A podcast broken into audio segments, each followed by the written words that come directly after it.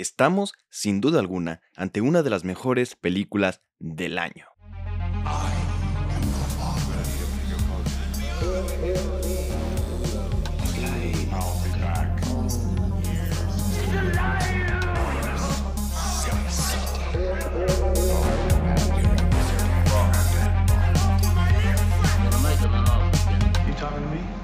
Cine Conflicto Podcast.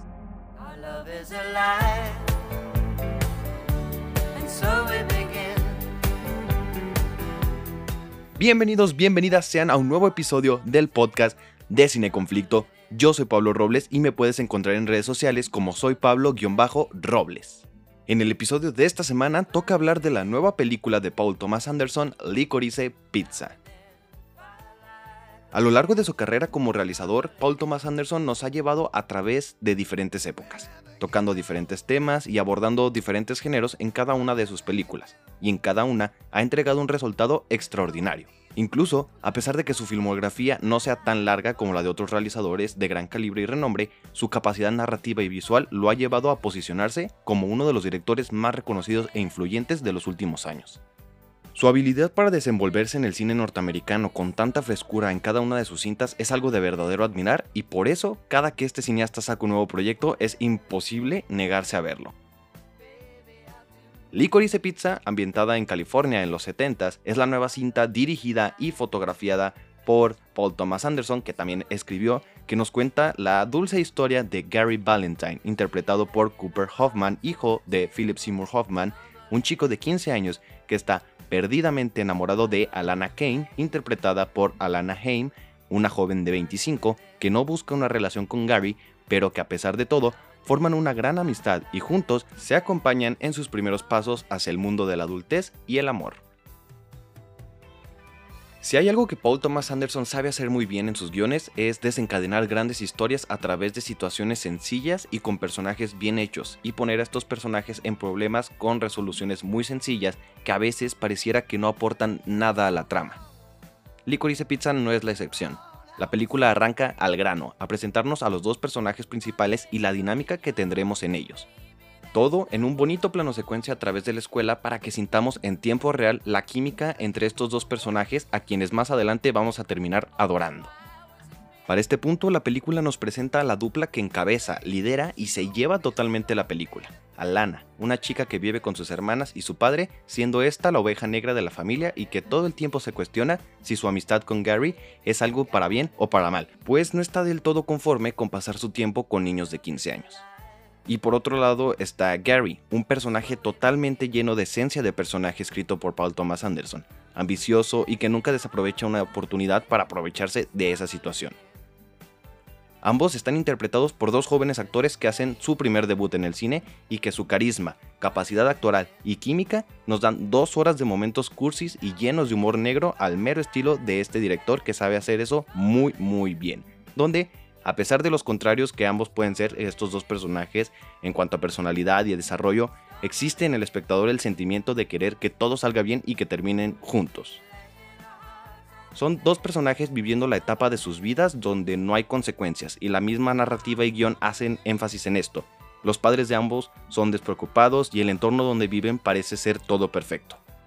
Esta ilusión que se crea de Gary siendo un empresario con su propio negocio a los 15 años es prueba de esta satírica manera de recordarnos que nada de lo que hagan en esta etapa y esa época va a tener consecuencias en sus vidas perfectas de adolescente.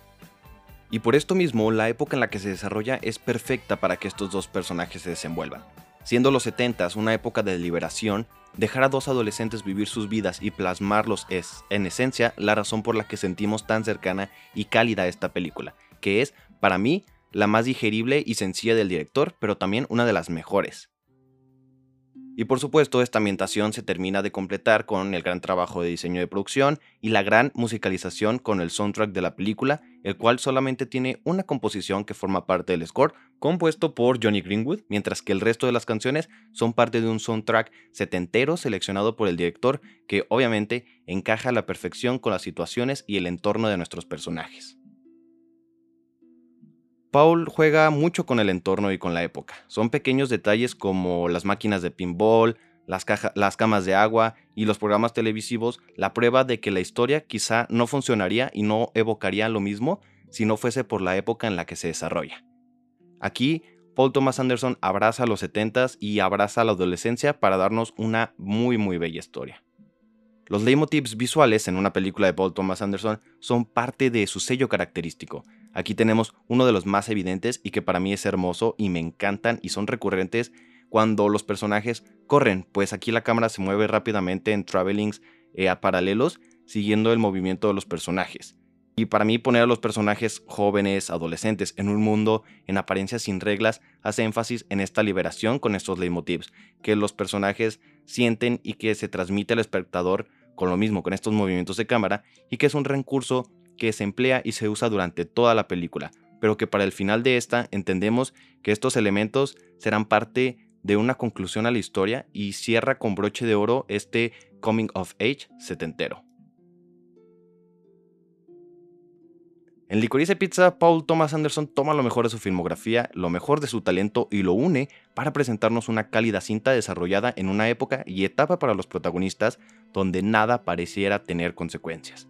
Queda como resultado uno de los coming of age mejor realizados en los últimos años. Hasta aquí el episodio de esta semana. Yo fui Pablo Robles. No olvides seguirme en redes sociales. Me encuentras como soy Pablo-Robles. Muchas gracias por escucharme y nos escuchamos a la próxima aquí en el Cine Conflicto Podcast.